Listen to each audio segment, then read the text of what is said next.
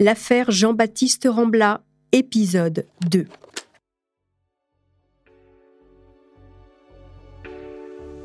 Marseille, 3 juin 1974.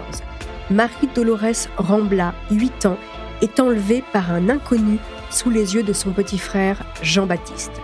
Deux jours plus tard, son corps est retrouvé abandonné dans une champignonnière. Elle a été massacrée à coups de couteau et de pierre. Des témoins racontent aux enquêteurs que le jour de la disparition, ils ont vu un homme qui conduisait une Peugeot 304 grise et la petite fille était avec lui.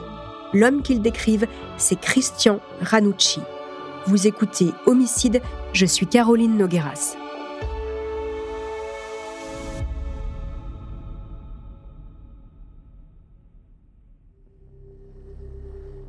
S'il est reconnu coupable, il risque la guillotine.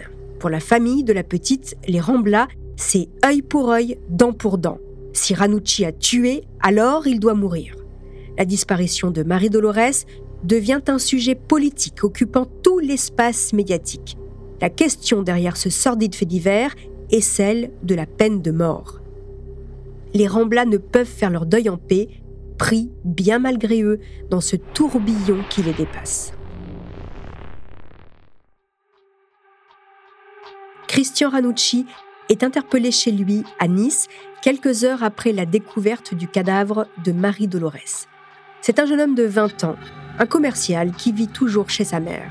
Il est fidèle à la description du petit Jean, grand, brun et bien habillé. Physiquement, il n'a rien d'un criminel. Il semble même particulièrement sympathique. C'est peut-être pour ça que Marie-Dolores l'a suivi. Pour le confondre, la police a besoin du seul témoin qu'il a vu de près, Jean Rambla. Convoqué une nouvelle fois à l'évêché, l'enfant va devoir faire face au meurtrier présumé de sa sœur, une épreuve douloureuse. Depuis que Marie a disparu, le petit dort mal. Cette nuit encore, il s'est réveillé en pleurs, en hurlant. Quand il arrive au commissariat, une nuée de journalistes l'accueille. Le petit de 6 ans est éteint, hagard, il ne dit pas un mot. Sa présence dans le commissariat détonne. Un garçonnet en culotte courte et veste, les cheveux légèrement trop longs parmi les grands gaillards en costume bien coupé de l'hôtel de police. Il est si petit, écrasé sous trop de responsabilités pour son âge. Lui ne veut qu'une chose, retrouver sa sœur. Personne n'a vraiment pris le temps de lui expliquer qu'elle ne reviendrait plus.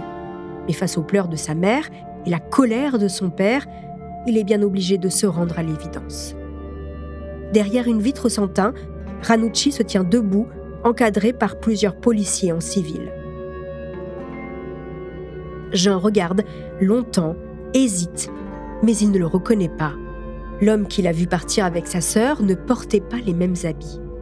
Puis on lui présente la voiture de Ranucci, la Peugeot 304. Jean reste mutique. Il paraît ailleurs, complètement effacé.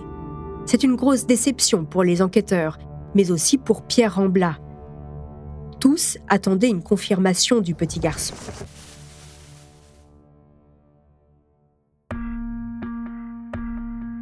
Les Aubert le couple d'automobilistes qui a vu sortir Anucci de sa voiture confirme l'homme qui se tient face à eux est bien celui qu'ils ont aperçu sur la route. Devant la précision de leur témoignage, Christian Ranucci craque. Oui, il a kidnappé Marie Dolores. Oui, il l'a tuée avec le couteau qu'il avait dans sa poche. Il l'a ensuite enterrée, puis il est rentré chez lui. L'arme du crime est retrouvée sous le tas de fumier indiqué par Ranucci. Mais le pullover rouge, le premier scellé, eh bien le suspect est formel. Ce n'est pas le sien. D'ailleurs, il n'est pas à sa taille. L'instruction est bouclée en six mois.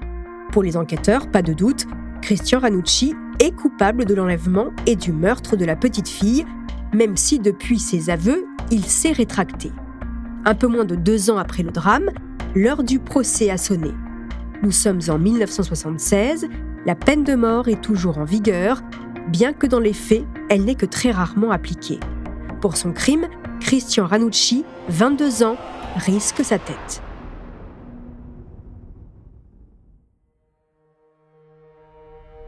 Pierre et Dolores Rambla, enfermés dans leur chagrin, ne peuvent concevoir que l'assassin de leur fille soit vivant. Depuis que Marie Dolores a disparu, leur vie a basculé. Pierre a abandonné son travail de boulanger, rattrapé par une trop forte allergie à la farine. Dolores ne fait que pleurer. L'ambiance dans l'appartement familial, à l'époque si joyeuse, est devenue pesante. Jean ne sait plus où se mettre. Le petit garçon se sent coupable d'avoir laissé sa sœur, d'être encore en vie alors qu'elle ne l'est plus, et de ne pas avoir reconnu Ranucci. À l'école, il n'est plus Jean, mais le frère de la fille assassinée. Il dort péniblement à coups de somnifères, peine à respirer, accroché à sa ventoline. Une partie de lui est morte avec sa sœur Marie-Dolores. Et dans la salle d'assises, une foule tassée et pour l'instant silencieuse semble contenir ses cris de haine. Dans ces conditions, c'est l'honneur du barreau que de défendre une cause, j'allais dire une tête, qui paraît perdue. 9 mars 1976. Les murs de la cour d'assises des Bouches-du-Rhône sont tagués. À mort, Ranucci. La foule, chauffée à blanc, hurle sa colère un mois avant l'ouverture du procès, Ranucci, un petit garçon, Philippe Bertrand, a été enlevé et tué par Patrick Henry. La France crie vengeance contre ces meurtriers d'enfants. À la télé, à la radio, dans les journaux, dans les cafés, on ne parle que de la peine de mort. C'est dans cette ambiance de vendetta que Christian Ranucci s'installe arrogant sur le banc des accusés. Face à lui, Pierre Rambla, le père de la victime, accablé par le chagrin. Pierre est venu seul au procès, Dolores et les enfants n'en avaient pas la force. La mère de Christian, persuadée de l'innocence de son fils, se bat corps et âme pour qu'il soit acquitté. Elle trouve même une témoin providentielle, Madame Janine Mattei, qui affirme à la barre que sa fille a été importunée dans une cité marseillaise par un homme au pullover rouge roulant en Simca 1100 et que cet homme, eh bien, ce n'est pas Ranucci. Témoignage bancal, défense désastreuse. Après deux jours de procès, Christian Ranucci est reconnu coupable de l'enlèvement et du meurtre de Marie Dolores Rambla. Il est condamné à la guillotine.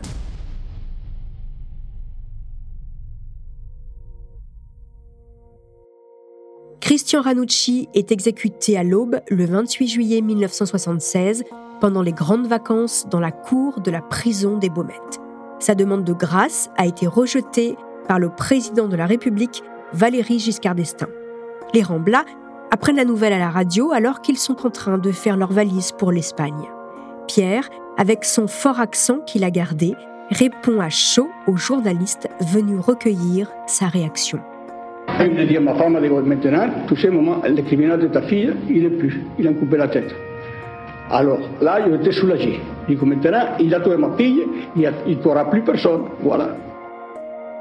Mais la mort de Ranucci n'apaise pas vraiment le petit Jean. Il va bientôt fêter ses 9 ans, un âge que sa sœur n'atteindra jamais. À la maison, on ne parle que de Marie-Dolores. Elle manque terriblement à Jean. Il souffre et aurait fortement besoin d'un soutien psychologique. Mais ses parents ne voient rien, aveuglés par leur propre douleur.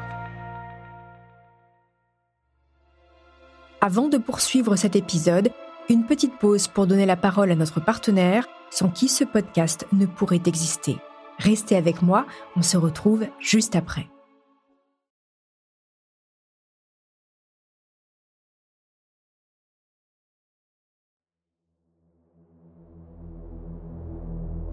Les jours ont passé, les vacances sont terminées, les Ramblas ont retrouvé leur appartement et tentent comme ils peuvent d'avancer jusqu'à cette visite qui va les bousculer. Gilles Perrault, ancien avocat et ancien journaliste, à la porte de la famille endeuillée. Assis dans leur salon, il leur explique qu'il souhaite écrire un livre sur l'affaire, comprendre les zones d'ombre de l'enquête bouclée selon lui trop rapidement. Pierre Rambla accepte, à une seule condition, le livre doit raconter la vérité. La contre-enquête de Gilles Perrault, le pull vert rouge, sort deux ans après la mort de Ranucci en 1978. Selon l'auteur, Christian Ranucci est innocent, victime d'une erreur judiciaire qui lui a coûté la vie. Et c'est un carton. 2 millions d'exemplaires vendus. Pour les Ramblas, surtout pour Jean, c'est le début d'une longue et lente descente aux enfers. Pour défendre sa thèse, Gilles Perrault s'appuie sur le témoignage de Jean, en 1974. Le petit garçon n'a pas reconnu Christian Ranucci et sa voiture. Pourtant, écrit-il, Jean serait un fin connaisseur d'automobile.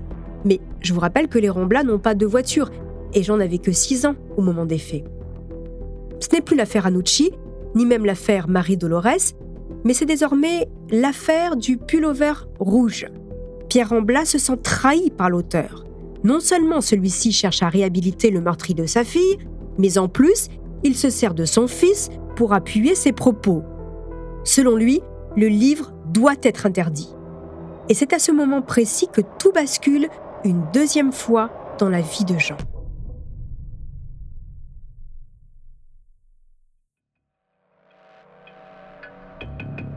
Pierre s'est promis de se battre pour la mémoire de sa fille.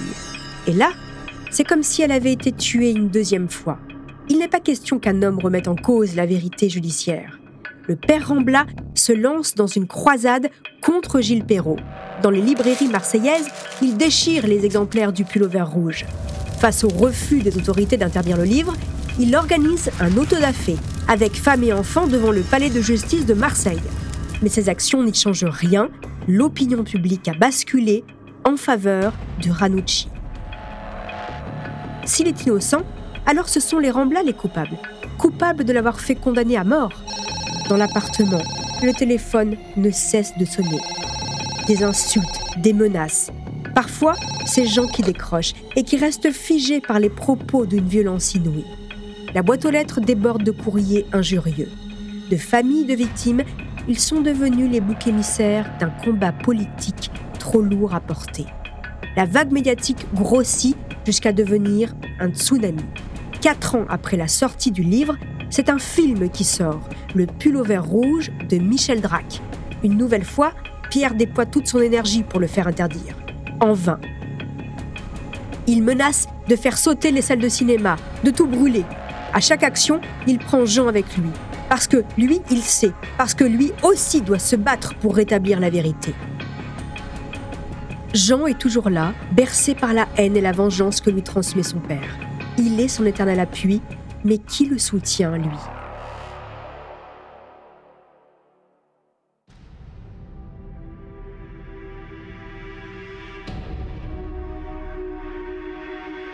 Les multiples demandes en révision du procès de Ranucci ont toutes été rejetées.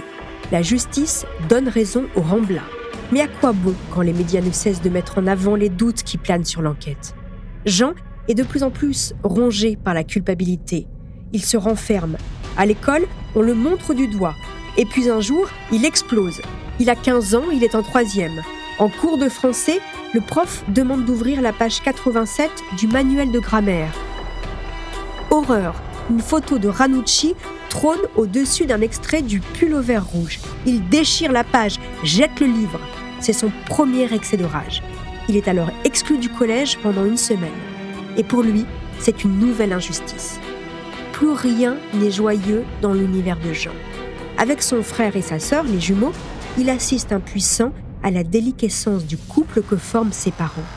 Jean encaisse et s'interpose comme il peut entre son père et sa mère quand le ton monte trop fort et que Pierre menace Dolores avec un couteau. Pierre a toujours été dur. Quand Jean vole un peu de chocolat à l'épicerie, il est puni à coups de ceinture. Quand il sèche son cours de musique, Pierre lui fracasse sa guitare sur la tête. L'adolescent ne trouve le réconfort qu'auprès de sa mère.